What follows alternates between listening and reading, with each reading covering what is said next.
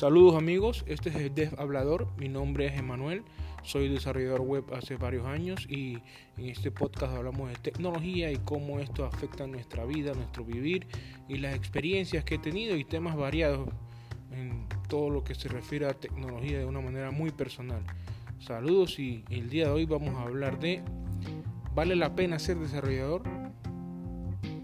Bueno, vamos a ver qué empiezo a desarrollar aquí. Saludos.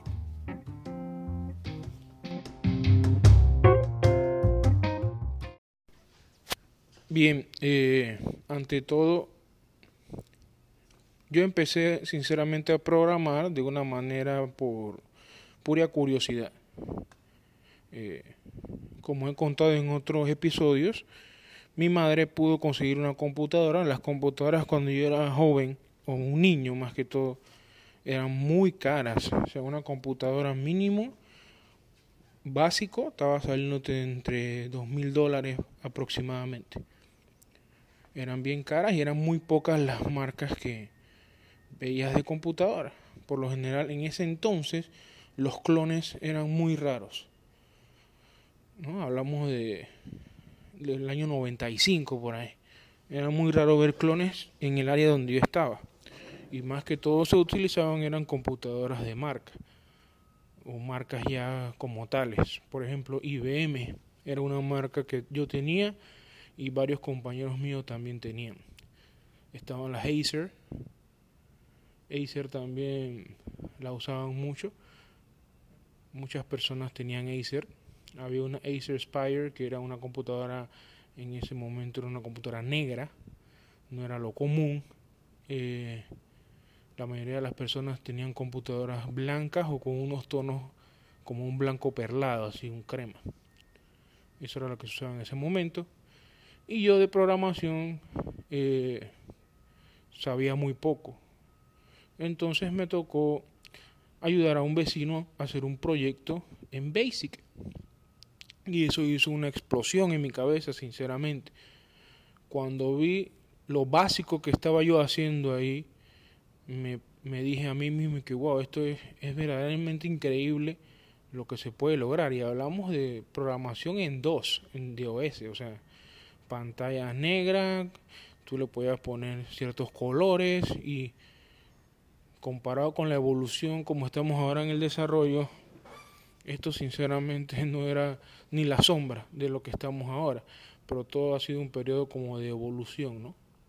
Eh, yo me decidí, yo sabía ya lo que quería una vez empecé en esto y quería yo ser programador, yo quería desarrollar software.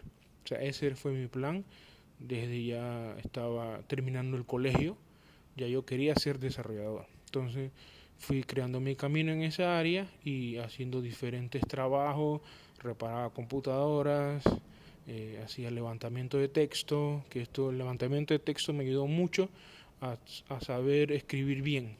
Yo tengo esa habilidad y escribo bastante rápido en el teclado. Y eso me ayudó.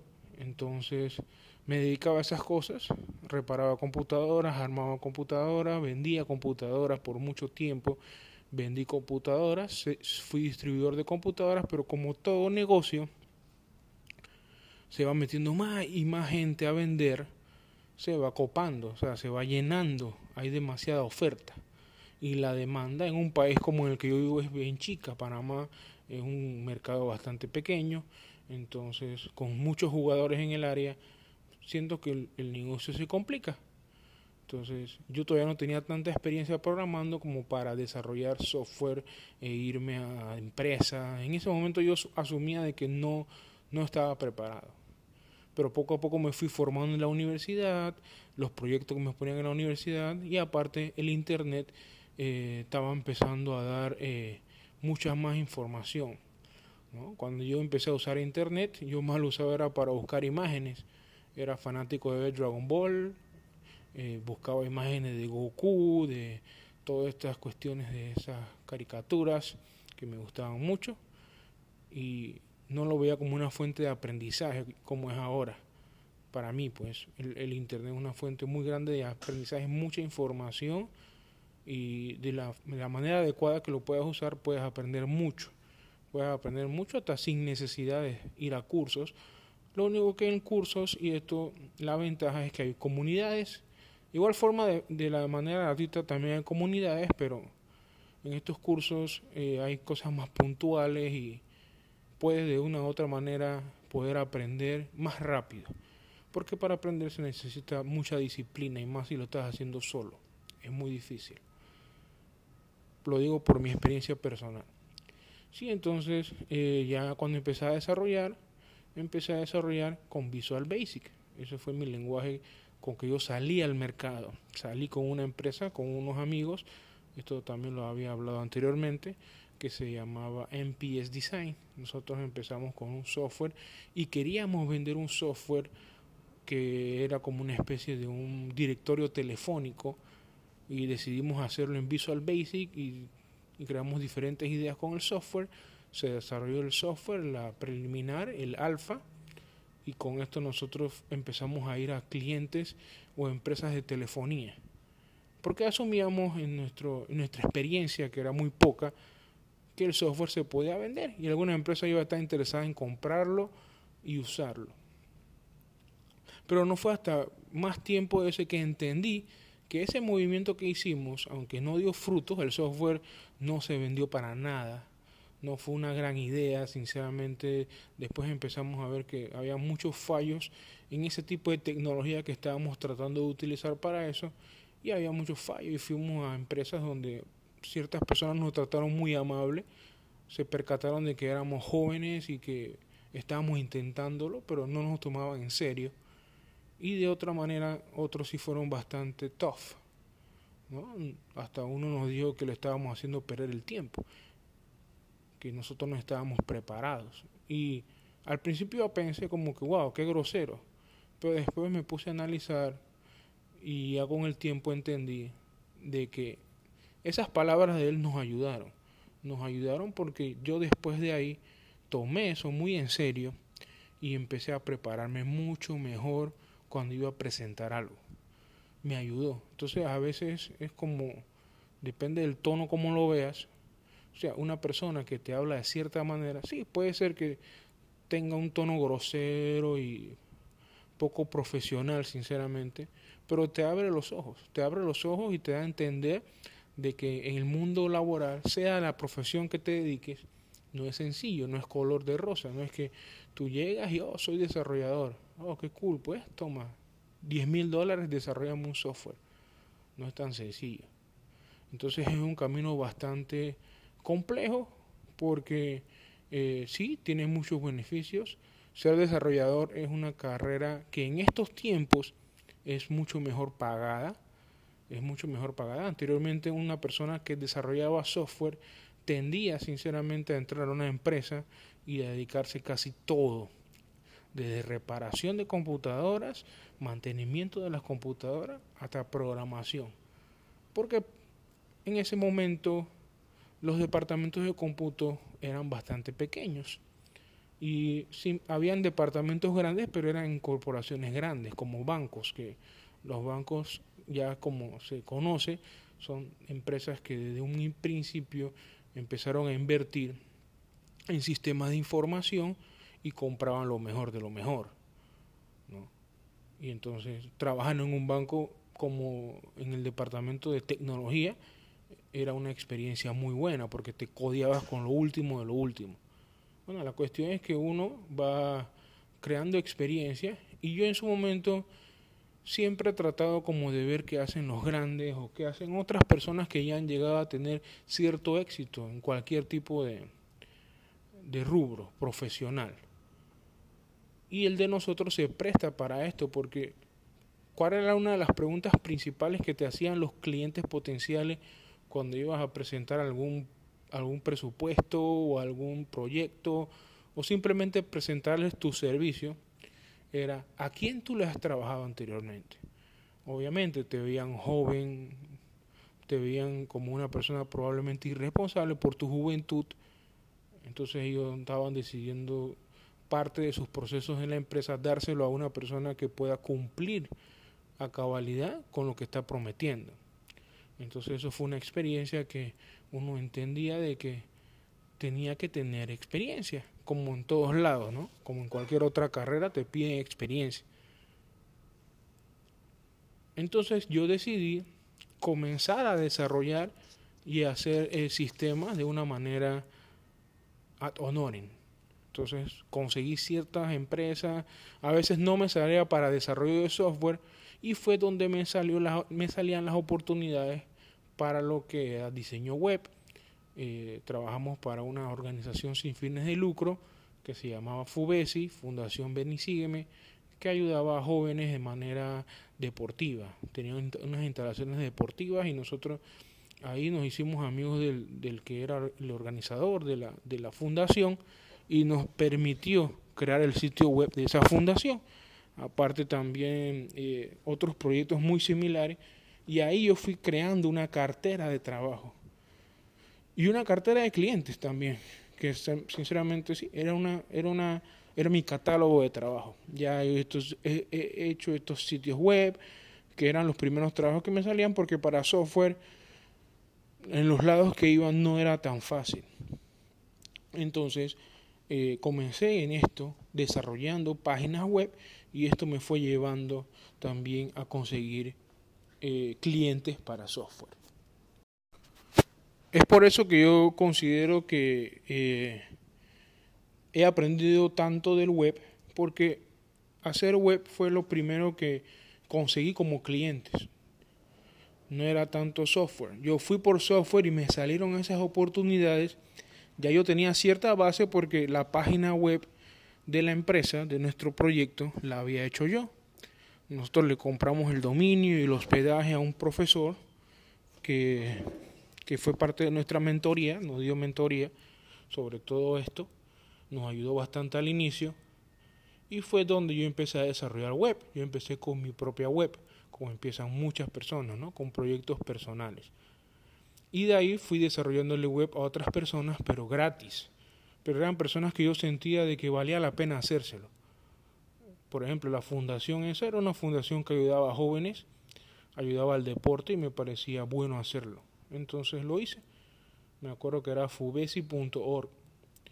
Ya esa fundación no está, ya los dueños de eso, de la fundación, se fueron a otro país y las instalaciones acá se echaron a perder, lastimosamente.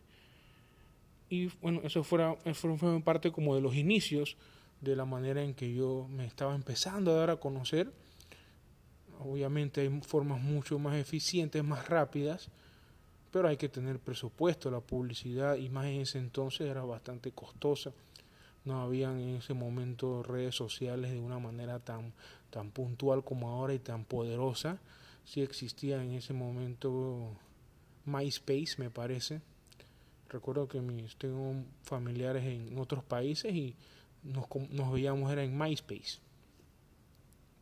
Pero después salió Facebook y bueno, ahora ya todo es historia, ¿no? Entonces, gran parte de ese trabajo que yo empecé a hacer me empezó a ayudar a, crear clientes, también eh, viví la vida de un desarrollador, que no es fácil, y en Latinoamérica es un poco más difícil porque yo creo, y por la experiencia que he tenido, por lo que he vivido, Latinoamérica no paga muy bien al desarrollador, a no ser que trabajes en empresas que sí pueden valorar ese tipo de, profesión. No se gana mal, pero debería ganar mucho más por, la importancia que tiene nuestra carrera, nuestra profesión dentro de una empresa. Somos un pilar muy importante, aparte de todos los otros departamentos que hacen el conjunto de los procesos y llevan a la empresa a sus objetivos.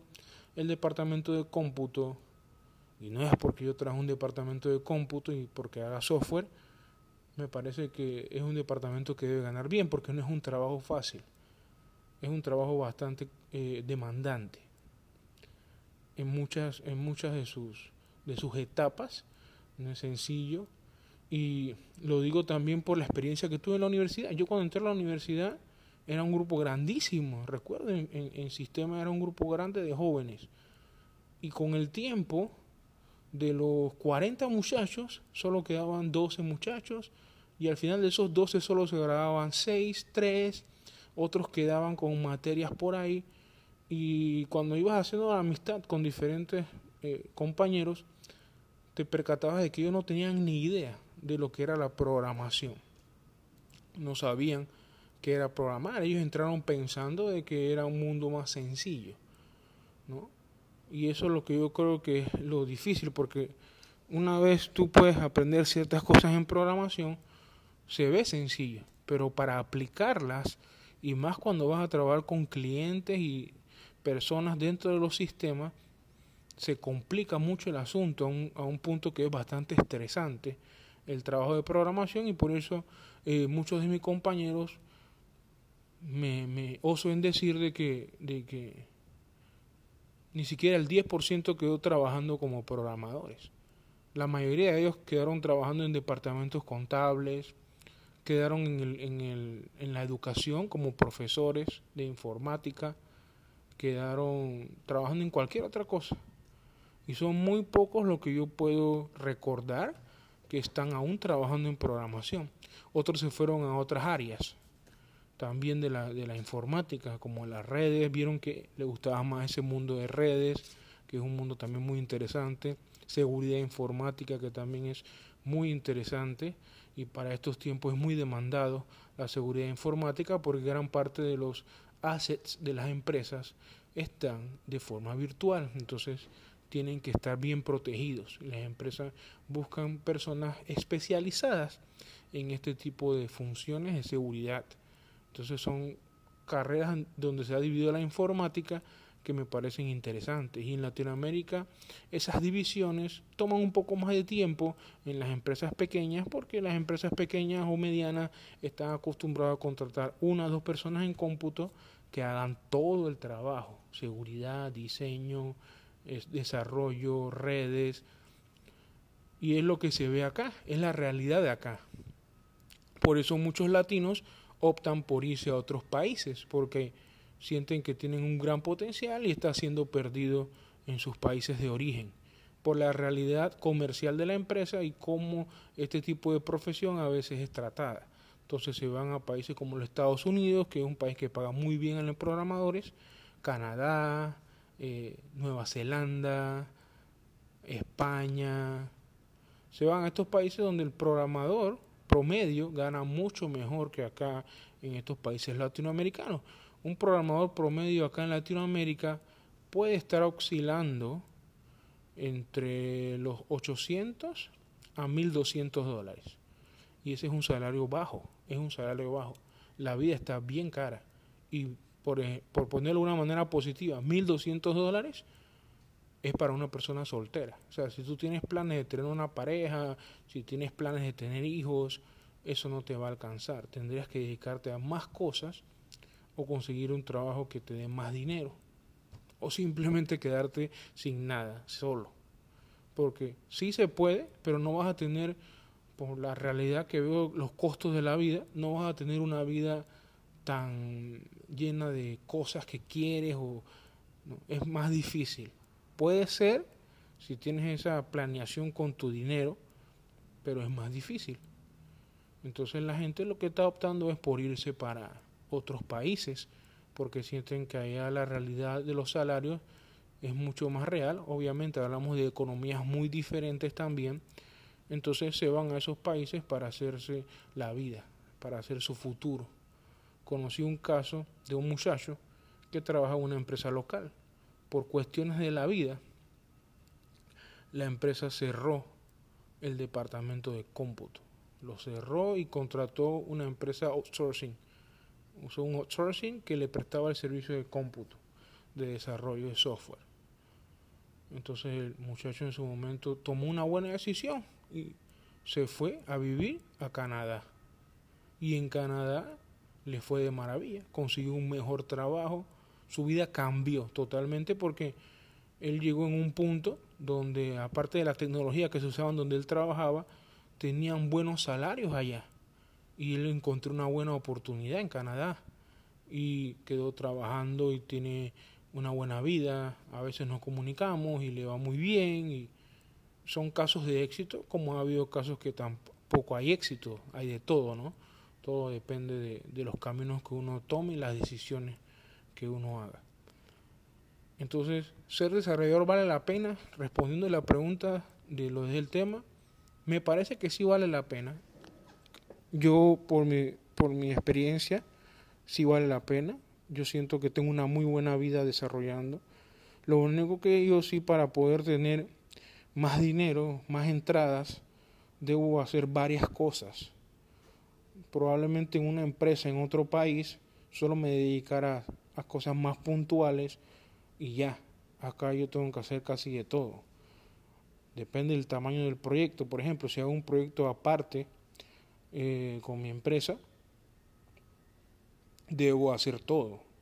Debo ser el, el database manager, debo hacer el DevOps, debo hacer el desarrollo, debo hacer el UX, el UI. Entonces, cuando vienes a ver lo que vas a cobrar, no está mal, no está mal, pero tienes que trabajar mucho más para conseguir ese tipo de, de ganancias, ¿no? Entonces no es sencillo. Y conseguir un grupo de trabajo a veces para ciertos proyectos que tienen presupuestos bastante controlados o, son presupuestos bajos, es difícil porque una persona, un profesional, por ejemplo en UX, te va, te, va a cobrar por sus honorarios y eso va aumentando los precios del, del, del sistema.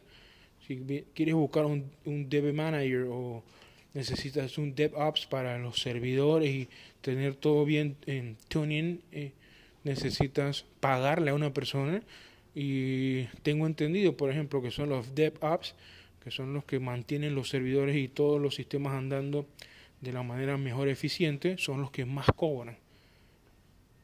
Entonces, te iba a pensar de que en mi caso he tenido que tomar a veces la decisión de hacer todo el trabajo, porque no es sencillo. En, a veces el tamaño de los clientes que uno consigue, no son corporaciones grandes, es muy diferente. Entonces, son, por ejemplo, como vimos, los bancos son empresas que manejan presupuestos altos. Entonces hay empresas que agarran, tienen ciertos contactos y crean grupos de trabajo y desarrollan para un banco una aplicación X. Y son miles y miles de dólares que cobran por eso. Pero una empresa más pequeña que quiere salir realmente al, a, a este mundo digital no cuenta con esos presupuestos. O a veces sí tienen el dinero, pero por razones de cultura no sienten que eso vale tanto. Pero es cosa que va cambiando poco a poco y eso, ese trabajo lo vamos haciendo nosotros, en mi caso de mis generaciones, que yo crecí viendo otras generaciones de programadores que cobraban por hacer un software 250 dólares. O sea, 250 dólares no alcanza para nada. Y hablamos de 250 dólares en un trabajo que podía tomarle varios meses. 300 dólares. A lo bien 600 dólares. Y eso ha ido cambiando. Eso ha ido cambiando bastante. Entonces, como desarrollador, sí se puede hacer buen dinero en países como Panamá. Es, un, es una profesión demandada. Tú consigues trabajo bastante rápido para desarrollo. Eh, solo que sí tienes que irte por las tecnologías que se están usando en el mercado. Tienes que irte por los por, y, ver en, los, en las oficinas de trabajo estas online. En Panamá está, por ejemplo, Concerta. También puedes ver en LinkedIn eh, qué están buscando las empresas, qué tecnología están buscando. Entonces a veces uno se tiene que ir por esa línea. Y como desarrollador no casarte con un solo lenguaje. Tienes que irte por diferentes tecnologías que te abran camino para poder llegar a cumplir los objetivos de conseguir un empleo o conseguir, un, o conseguir clientes. Entonces tienes que tener todas esas herramientas y saber cómo utilizarlas e implementarlas en su momento. Si vas a hacer front-end, si vas a hacer back-end, si vas a hacer full stack, todo eso depende. Por lo general acá, lo que veo en las bolsas de trabajo, siempre se buscan full stack porque como le dijo, acá las empresas quieren buscar una persona que solucione casi en todos los aspectos. Entonces a veces no están dispuestos a tener un especialista en esto, un especialista en lo otro, porque serían miles de dólares que hay que pagar. Y las empresas, como son empresas, en su momento no van a estar dispuestas a pagar tanto dinero. Pero ahora la imagen también de lo que es el freelance o lo que es el outsourcing ayuda también a que uno como profesional vaya buscando una independencia paso a paso porque las empresas probablemente necesitan un grupo de trabajo para tener un, un sistema eh, óptimo. Entonces necesita ese grupo de trabajo, pero se pone a pensar, contratarlos no vale la pena. Pero si lo contrato por servicio, sí vale la pena. Entonces muchos profesionales del desarrollo se están dedicando a trabajar así. Lo que sí siento es que eh, muchas personas, y esto lo veo por ejemplo en las comunidades de estudio, de la gente que está en diferentes comunidades de estas eh, aprendizaje online, que hay mucha gente ahora que le está metiendo a la programación. Muchas personas. No sé a qué nivel han llegado, porque a veces en las redes sociales tú ves como simplemente por encima. Oh, ya aprendí JavaScript. Ah, aprendí PHP. Oh, aprendí Ruby. Aprendí Python. Muy bien. Pero ¿qué has logrado? ¿Has desarrollado ya? ¿No lo has hecho? y a veces quedan en la marcha porque cuando empiezan a trabajar en desarrollo se van encontrando con obstáculos bastante difíciles de superar porque la programación no es un trabajo sencillo. Lo bonito de esto sí me parece es que con toda esta explosión de tecnologías que ayudan a que el conocimiento ya no tenga fronteras, podemos conseguir personas brillantes en lugares donde antes no se tenía acceso a estudiar estas cosas. Entonces, probablemente sí, aquí algunos años veamos latinos que la están rompiendo afuera porque tuvieron esa oportunidad. Entonces es muy bonito estas plataformas vayan creando esas oportunidades porque todo se está ahí dirigiendo a eso. ¿Qué carrera yo recomiendo que pueden estudiar que me parecen fabulosas? La robótica. La robótica ahora mismo es algo que va, eh, va en paso acelerado. Y en un momento ser programador y tener conocimiento dirigido a la robótica va a ser demandado. O sea, va a haber mucho empleo dirigido a esta área. Y más, por ejemplo, un país como el mío, que es un país portuario, se manejan muchos servicios portuarios y de carga, la robótica va a jugar un papel muy importante dentro de estas empresas. Con los con todos estos equipos de carga que van a trabajar con sistemas robóticos y ya poco a poco está pasando. Están implementando sistemas robóticos dentro de las empresas, dentro de los puertos, dentro de las bodegas, haciendo y creando esa demanda en ese área. Con el tiempo, ¿no?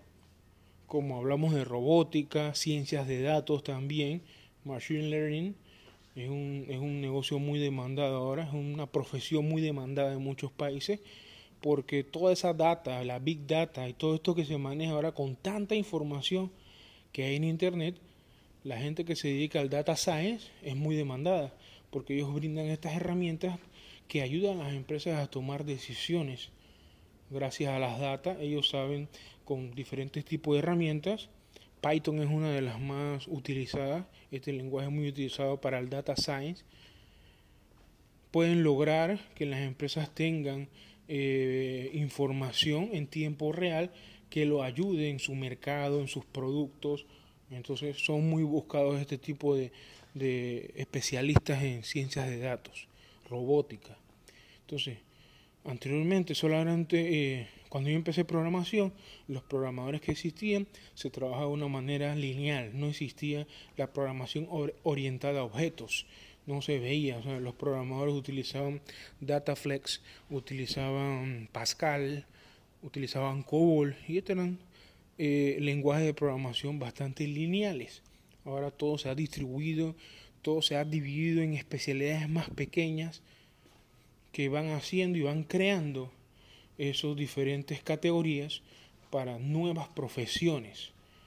Cuando uno era niño era yo quiero ser policía, yo quiero ser abogado, yo quiero ser doctor. Todavía en mis tiempos de niño no se decía yo quiero ser programador, yo quiero ser eh, diseñador de sistemas, eso no, no existía. Entonces ha cambiado, los tiempos van a cambiar siempre van a cambiar y tenemos que estar atentos de que todo va evolucionando y se va eh, cambiando dependiendo de los tiempos. Entonces la información y los software ahora son herramientas fundamentales dentro de las empresas. Entonces estudiar desarrollo de software como carrera creo que es una decisión acertada. Es acertada por la demanda que hay. Obviamente tienes que ser bueno en lo que haces porque vas a estar brincando en trabajos si no eres una persona que da la talla, como se dice. Entonces tienes que aplicarte y si no te gusta, entonces dedícate a otra cosa. No lo haga porque es la moda. Porque eh, no sé si ofendo a la gente, pero sí creo que la programación se ha vuelto como muy de moda. Esto de aprender tecnologías de información, software, es muy de moda. Entonces hay equipos. Yo soy equipo Python, yo soy eh, JavaScript y yo, este es el mejor, este es el mejor framework. Amigos, al final, cuando te entregan un producto, el cliente no le importa qué hay detrás de él. El cliente busca una solución. Por eso creo que como profesionales amarrarnos a tecnología y sentir, oh, esto es mejor, esto es lo otro. Puede ser que sí. Si hay herramientas que son mejores que otras, se amoldan a nuestras circunstancias y nos ayudan a solucionar situaciones mejor que otras. Pero la baja de nuestro trabajo es crear soluciones, crear comunidades para mejorar y evolucionar nuestro entorno, para poder hacer un mundo mejor, porque el software y todas estas tecnologías de información, yo empecé porque sentía que podía crear un mundo diferente, más automático, poder hacer a la gente tener tiempo para otras cosas. Y grandes empresas lo están logrando. Y nosotros podemos ser parte de esto. Ser desarrollador, es muy buena idea, para mí es una gran carrera, no me arrepiento. Eh, quisiera que mis hijos estudiaran algo que tenga que ver con esto, no lo sé aún. Uno dice que quiere ser chef y la otra dice que quiere ser maestra, pero tan pequeños todavía. Yo de niño quería ser doctor y ahora quedé siendo programador. Pero son cosas que nos van viendo en la vida entonces, ser desarrollador es una gran carrera, una carrera muy bonita. Es difícil, sí es difícil, no es sencillo. Ahora es un poco más fácil desarrollar porque antes muchas cosas se hacían, como decimos, a pulmón. Pero ahora hay muchos frameworks, hay muchas librerías que te ayudan en tu trabajo de una manera increíble, donde puedes crear herramientas estupendas. Entonces, Siempre estudien, siempre aprendan, traten de hacer cosas para cambiar el mundo, para mejorar, tener ideas. Si no tienes un catálogo de trabajos, de proyectos, crea ideas. Crea ideas, crea pequeños proyectos. Y comienza teniendo ya una experiencia en el desarrollo. Y para finalizar, si quieres estudiar programación, puedes ir a una universidad, toma más tiempo, porque la universidad tiene muchas materias que se llaman de formación. Y si no, puedes estudiar afuera, porque ya los títulos están quedando de una manera u otra, no están teniendo esa relevancia que tenían hace mucho. Ahora más las personas quieren ver qué has hecho. Entonces, si tú comienzas a estudiar un curso de JavaScript con HTML, CSS, meterte en algún tipo de framework y crear algún producto, aunque sea inventado, vale mucho más a veces que ir con un título y no tener nada que mostrar, solamente el título. Sí, el título es importante porque yo igual estudié en una universidad, me gradué en una universidad, pero he seguido mis estudios de forma online. Entonces, estudien, ser programador es una gran carrera y ya hemos cambiado el mundo y espero que siga así de una manera muy positiva, aprendiendo más. Por eso nos vemos en otro capítulo del Def Hablador. Saludos a todos, cuídense.